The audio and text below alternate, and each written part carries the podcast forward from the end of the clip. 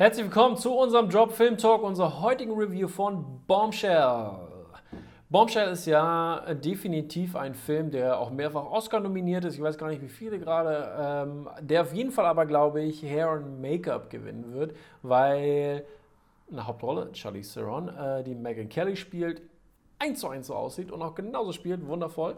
Dann haben wir natürlich noch äh, Nicole Kidman, die Gretchen Carlson spielt und ähm, Kayla Pospiso, Pospiso, something like that, äh, die von Margot, äh, also das ist ein Charakter, der den, den Margot Robbie spielt. Und äh, dann natürlich noch Roger Ailes, äh, der von John Lithgow verkörpert wird.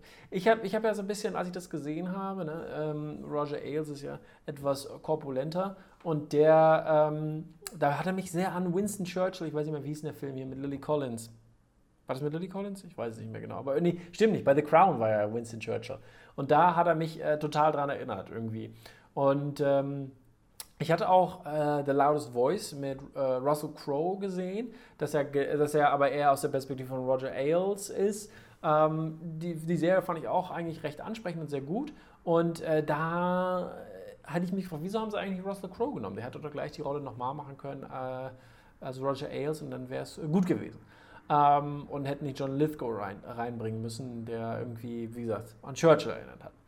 Naja, jedenfalls, äh, die Story ist ja, ähm, sag ich mal, MeToo-Movement und äh, äh, Fox allgemein, äh, seine, seine Daseinsberechtigung, sag ich mal so, ne? und alles, was da wirklich in dieser ganzen, äh, ganzen Sache äh, passiert ist. Ne?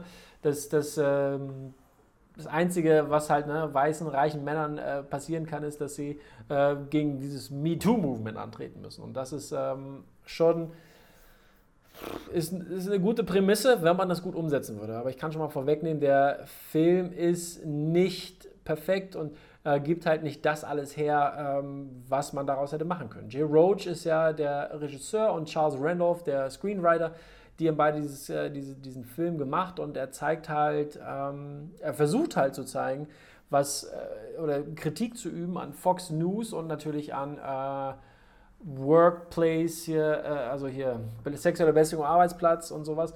Ähm, aber er schafft es nicht, irgendwie darüber hinaus hinwegzukommen. Die Fakten, die sich in diesem ganzen Schlamm, Schlamassel, sag ich mal schon, das ist eigentlich in diesem Incident äh, von ich glaube 2005, 2016 war das ja, äh, was da alles passiert ist, das einfach nur aufzu, äh, aufzu, äh, aufzuschreiben und beziehungsweise runterzuerzählen.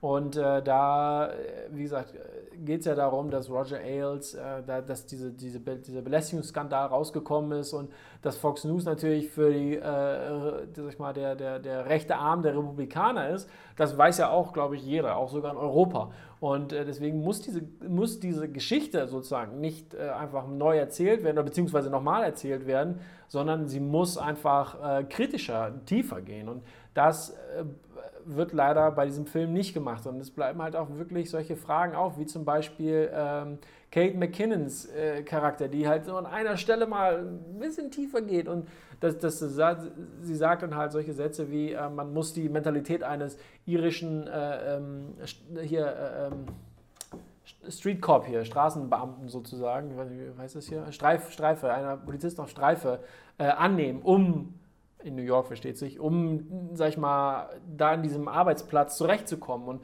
das ist sozusagen die einzige, die einzige Auseinandersetzung, ähm, so ein bisschen mit Fox News als Organisation und ähm, die, die, die Sachen, die äh, Margot Robbie ist im, im, im, Mittelpunkt, vor allem auch dieser, dieses äh, Belästigungsskandals, beziehungsweise da wäre die Chance natürlich ran, ranzugehen und das ist halt ein bisschen irgendwie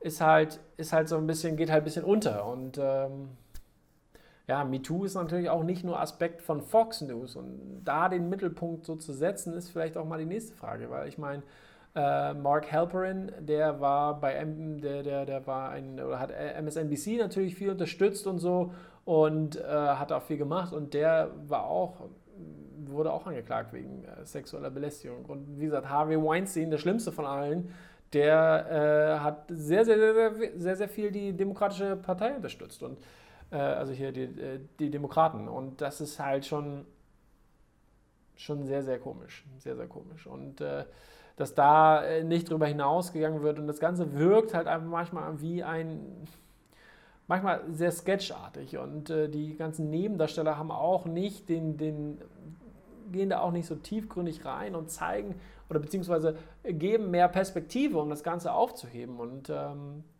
ja, es ist wie gesagt meiner Meinung nach wirklich nur ein Runtererzählen, ohne irgendwie äh, dazu sagen so, hey, guck mal hier genau hin. Ich meine, der Film wird von zwei Männern gemacht und äh, das heißt natürlich nicht, dass Männer keine feministische Story schreiben können oder beziehungsweise keine feministische Story in den Mittelpunkt stellen können, diese ausarbeiten können. Aber äh, wenn wir jetzt Bombshell betrachten, dann können wir definitiv sagen, sie können es nicht.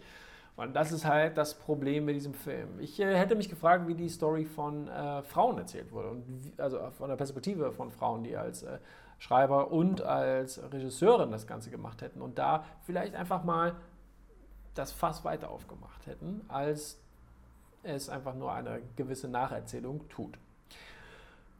Vielleicht habt ihr einen anderen Film gesehen. Meine Wertung ist 6 von 10 Punkten. Und ähm, ich fand ihn total scheiße. Ich war so ein bisschen auch in diesem, in diesem Hype gerade, weil ich Loudest Voice auch davor geguckt hatte. Deswegen fand ich es ganz passend. Aber ähm, ja, es, es, ich glaube, beide haben so ein bisschen sind, sind so ein bisschen verschwommen. Deswegen hat es, glaube ich, noch 6 von 10 gekriegt. Aber ich bin auf eure Meinung gespannt. Lasst es mich wissen. Der Film kommt erst, glaube ich, im März in die Kinos. Aber Oscar-Nacht äh, könnt ihr das natürlich schon einmal im Vorfeld gucken. Also, macht's gut. Bis dann.